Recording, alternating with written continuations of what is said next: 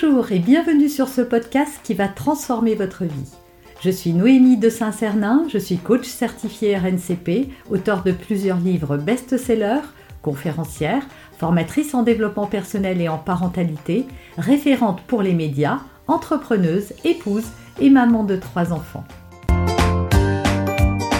Dans ce podcast, je partage avec vous chaque semaine des outils, des conseils et des clés concrètes pour vous aider à vous libérer de vos blocages, à améliorer vos relations, à mieux gérer vos émotions, à remettre du sens dans votre vie, à retrouver énergie et positivité et bien d'autres choses encore afin d'obtenir la vie qui vous fait rêver.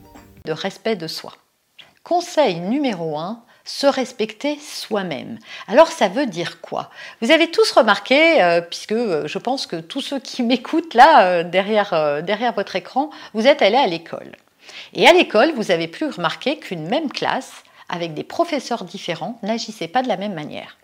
Et pourtant, certains professeurs hurlent, essayent par tout moyen d'obtenir le respect et l'attention des élèves et n'y arrivent pas, malgré les punitions, les sanctions, les cris, euh, les mauvaises notes. La classe chahute ce professeur quoi qu'il arrive. Et puis, cette même classe, moi je me souviens, c'était en cinquième, où j'étais dans une classe avec beaucoup de, personnes turbulentes, et donc j'avais euh, j'avais un de mes professeurs, enfin plusieurs de mes professeurs, qui eux n'avaient pas besoin ni de hurler, ni de crier, ni d'imposer le silence. Ils étaient plutôt calmes, ils disaient rien, et les élèves les respectaient. À votre avis, ça vient de quoi? Eh bien, ça vient de votre posture. Et votre posture, c'est pas la façon dont vous vous tenez, même si je pense que si on arrive comme ça sur la pointe des pieds, euh, déjà se redresser, c'est toujours la base. Euh, on sait que dans la nature, par exemple, on s'attaque facilement au plus faible, et le plus faible est celui qui vit un peu tapis, qui se cache un peu partout. Donc déjà, on ne verra jamais un lion, euh, sauf quand il part chasser à part de loup. Mais voilà, un lion, ça se tient droit, un tigre, un ours, ça courbe pas les épaules et ça regarde pas ses pieds. Donc la posture, oui, euh, physiologique, mais je parle d'une posture interne en fait. Le respect vient d'un respect de soi-même. Si vous vous respectez vous-même, c'est comme une limite que l'on met qui est invisible et que les autres ne franchiront pas. Parce qu'à l'intérieur de vous, il est inscrit que on ne doit pas aller plus loin que ça et que c'est comme ça. Et cette posture, comment elle se met? Eh bien, en n'acceptant pas vous-même certaines choses. Voilà, pour vous-même. Souvent, quand ce qu'il faut comprendre, c'est que l'autre ne va que là où on le laisse aller.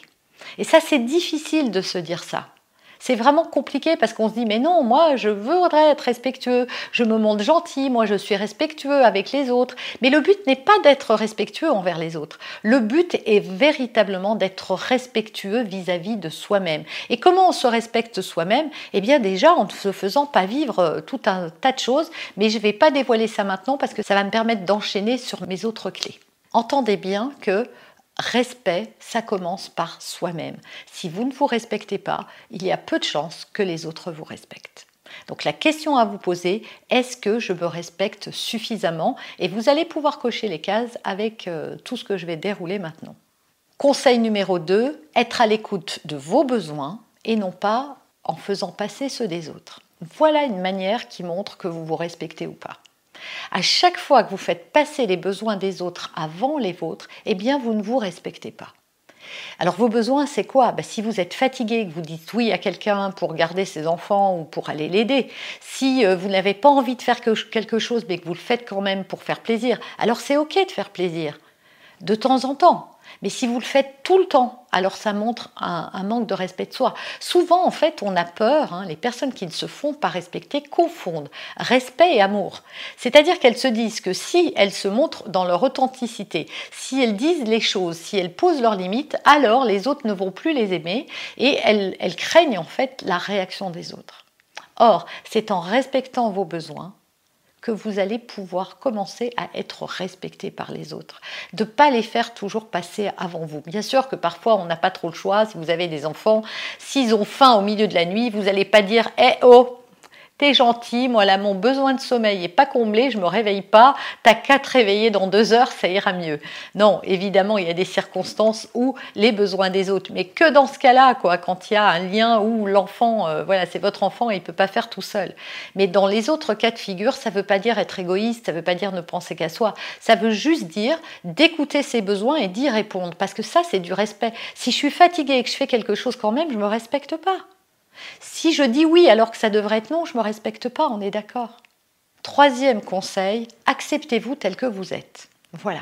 Quand on ne se respecte pas aussi et qu'on n'est pas respecté, c'est parce qu'on n'aime pas qui l'on est. Et comme on s'aime pas, on essaye de se montrer gentil ou aimable à l'extérieur. Or, les gens euh, euh, ne, vont pas, ne vont pas vous respecter si vous, parce que vous êtes gentil ou aimable. C'est pas ça qui force le respect.